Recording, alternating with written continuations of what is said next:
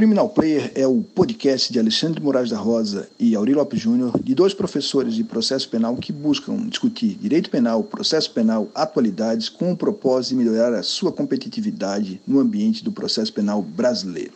Olá, ouvintes do Criminal Player, é uma alegria muito grande poder participar dessa, desse podcast que nós falaremos sobre racismo essa questão que hoje em dia, para muitos, não diz respeito, não é superada e atualmente altamente atual falar sobre racismo com Luciano Góes, que foi vencedor do Prêmio Jabuti em 2017 pela sua dissertação de mestrado publicada em livro denominada A Tradução de Lombroso na obra de Nina Rodrigues.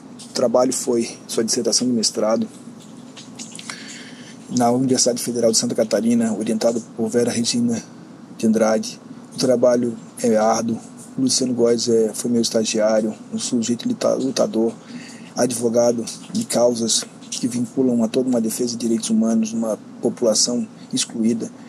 E ele falará sobre isso e mais os temas que está pesquisando atualmente. Então vamos agora ouvir quem é Luciano Góes. Tomando o samba como referência, que é essencialmente resistência, eu posso utilizar por analogia uma escola de samba daquelas mais tradicionais, daquelas mais antigas, para falar da minha carreira acadêmica, pois os trajetos, nossos trajetos, são basicamente os mesmos. Saímos do, do morro para tomar o asfalto, para reescrever, recontar as histórias que até então eram uníssonas.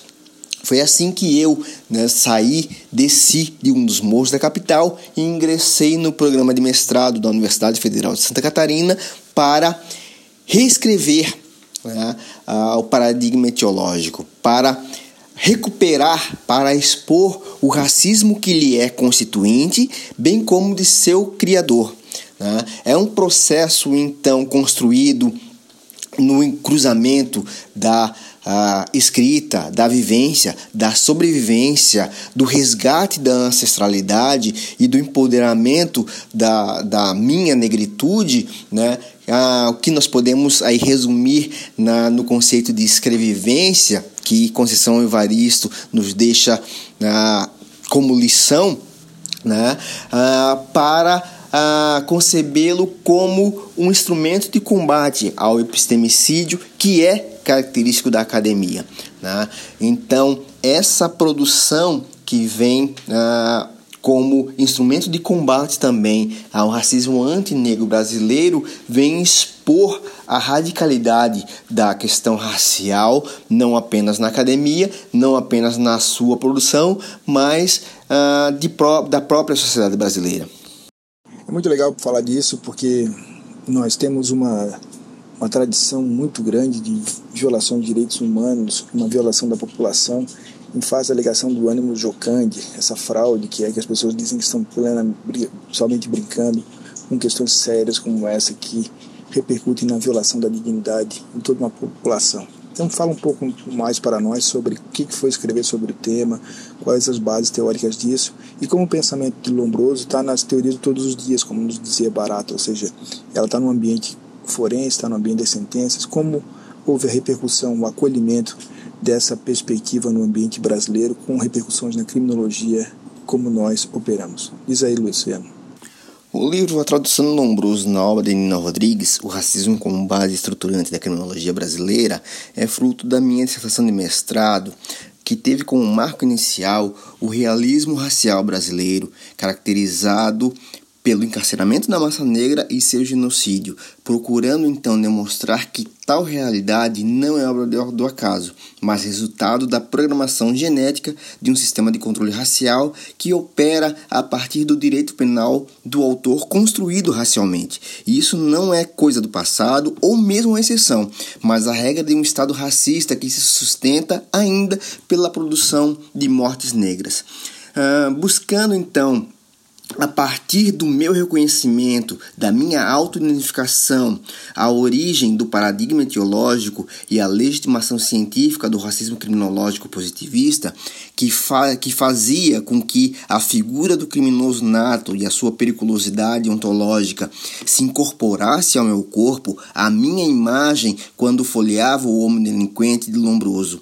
Percorrendo então os rastros racistas uh, não declarados da obra, é, e na obra nem em nossos criminólogos críticos uh, mais explícitos, já que era como se eu, Luciano, me olhasse no espelho uh, a, cada, uh, a cada folha, a cada característica, né, a cada descrição daquele criminoso, eu cheguei até a primeira obra de Lombroso, na qual ele explicita as diferenças entre o homem branco e o homem negro a ponto de concluir que comparar as duas raças era como comparar um tigre e um gato.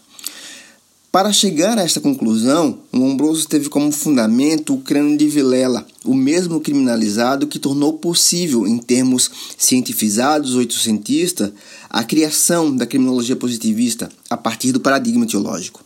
Nesse crânio, ou melhor, na falha da crise occipital daquele crânio, é que encontramos a prova irrefutável da, da primitividade, da animalidade e, por conseguinte, da periculosidade do homem negro, que era o elo de ligação entre o animal e o ápice da humanidade, o homem, o homem branco.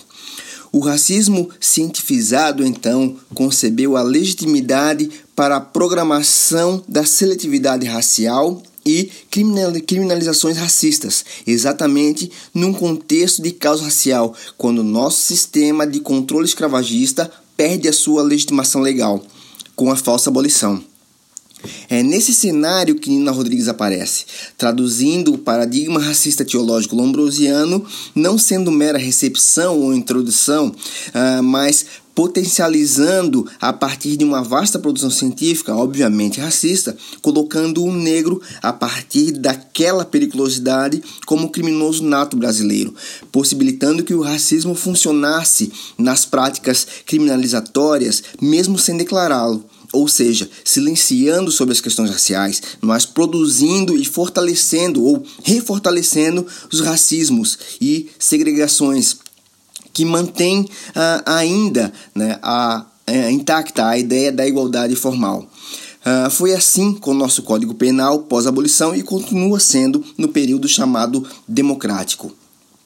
Além do branqueamento como projeto político nacional, a tese de Nina Rodrigues era que um negro com capacidade intelectual análoga à de uma criança branca não poderia ser punido pelos próprios termos garantistas que tutelam a minoridade. Mas isso não era, uh, de modo algum, uma defesa em prol da população negra, mas sim uma proposta de legalização do nosso apartheid, constituído por nossa dicotomia geopolítica mais básica, ou manifestação do nosso racismo ambiental, Casa Grande Senzala, já que ele propôs uh, que deveríamos, ao invés de termos um código penal, uh, quatro códigos penais, levando em consideração principalmente as diferenças raciais comprovadas pela criminologia. Se Nina Rodrigues não conseguiu então influenciar a política criminal a ponto dessa uh, alteração no nosso ordenamento jurídico, ele influenciou sobremaneira processos de criminalizações, tanto no direito penal declarado quanto no paralelo sedimentando as bases programáticas da seletividade racial que impulsiona o direito penal do autor, que se encontra dogmatizado em nosso Código Penal, servindo ainda de fundamentação para sentenças condenatórias e também para sentenças de morte paralelas. É, legitimadas e legalizadas com a nossa uh, dita, nossa suposta, nossa ilusória guerra contra as drogas, que nunca será contra as drogas e nunca vai ser, né? mas que tem, que conta inclusive com um aval constitucional. Assim, o paradigma racista etiológico foi imprescindível para a reformulação do sistema de controle racial brasileiro após a abolição e continua sendo. Nosso realismo racial é a demonstração do sucesso da programação racista do sistema demandado por um país racista. O leitor, então, e o ouvinte pôde acompanhar um pouco mais sobre essa obra que eu recomendo fundamentalmente para que você possa entender que não se trata apenas de uma brincadeira ou de uma questão, mas sim de colocar muita gente à margem, não é uma perspectiva exclusivamente brasileira, e por isso a necessidade de discutir o paradigma atual em que se alicerça o pensamento criminológico do, das teorias de todos os dias, como nós falamos, ou seja, daquilo que é repercutido no ambiente forense, sem maiores indagações, sem maiores reflexões, e a importância de se pensar esse pensamento. Eu sei, parabenizo-te porque arregaçaste as mangas, fosse para Brasília com bolsa fazer o teu doutorado e queria que tu contasse um pouco mais sobre essa perspectiva atualmente do doutorado e as novas pesquisas que levas a termo. Atualmente, no meu doutorado na UNB, eu pesquiso o abolicionismo penal no Brasil, ou mais especificamente para o Brasil, que é uma decorrência, é um desdobramento meio que lógico das minhas pesquisas desde o mestrado.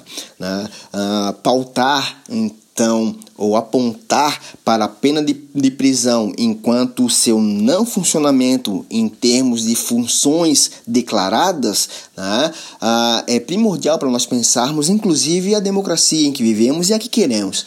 Né? Porque se, é, se a pena de prisão não cumpre o que ela declara, ela cumpre vários outros objetivos que não são declarados e o racismo é um deles, sem dúvida. Né? A nossa seletividade racial é demonstração disso, o genocídio do jovem negro é demonstração disso. Então nós temos todo um, um arcabouço colocado enquanto sistema de controle racial que ultrapassam em muito né, o nosso sistema, uh, nosso direito penal declarado. Né? Então, pensar a, a própria estrutura do, de um Estado constituído nas entranhas do racismo, do colonialismo e da colonialidade que se mantém é imprescindível, principalmente para nós, população negra, porque é uma questão de sobrevivência.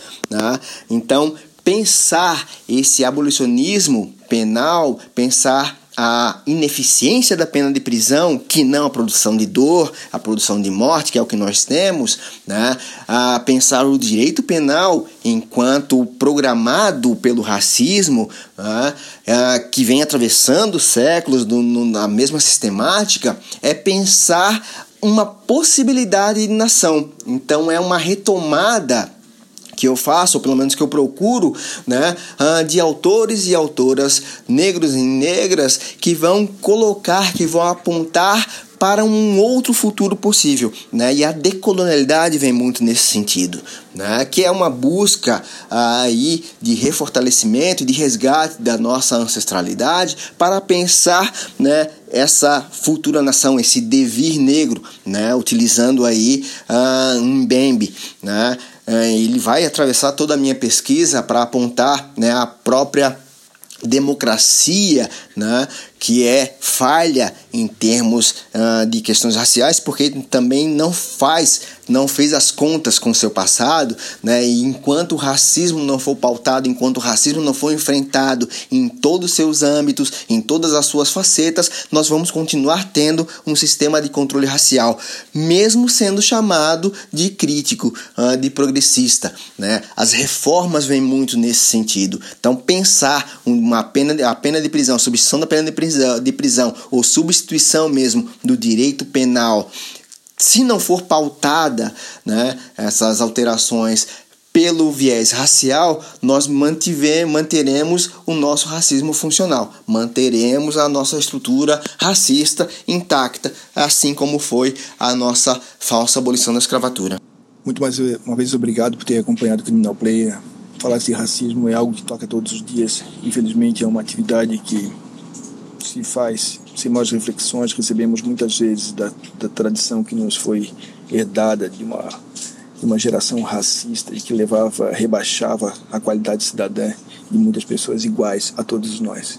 Seria a mesma coisa daquele documentário famoso em que se persegue as pessoas apenas pelos, pela cor dos olhos. O fato de você ter uma cor ou outra cor não impede que você possa ser respeitado na sua dignidade e ninguém morre ou nasce diferente. Todos nós somos seres humanos. O respeito e a construção cidadã passa por isso, supera qualquer tipo de racismo, ou jocosidade, ou como agora recentemente tem se falado sobre as possibilidades de implementação de toda uma política de reconhecimento da população negra no Brasil.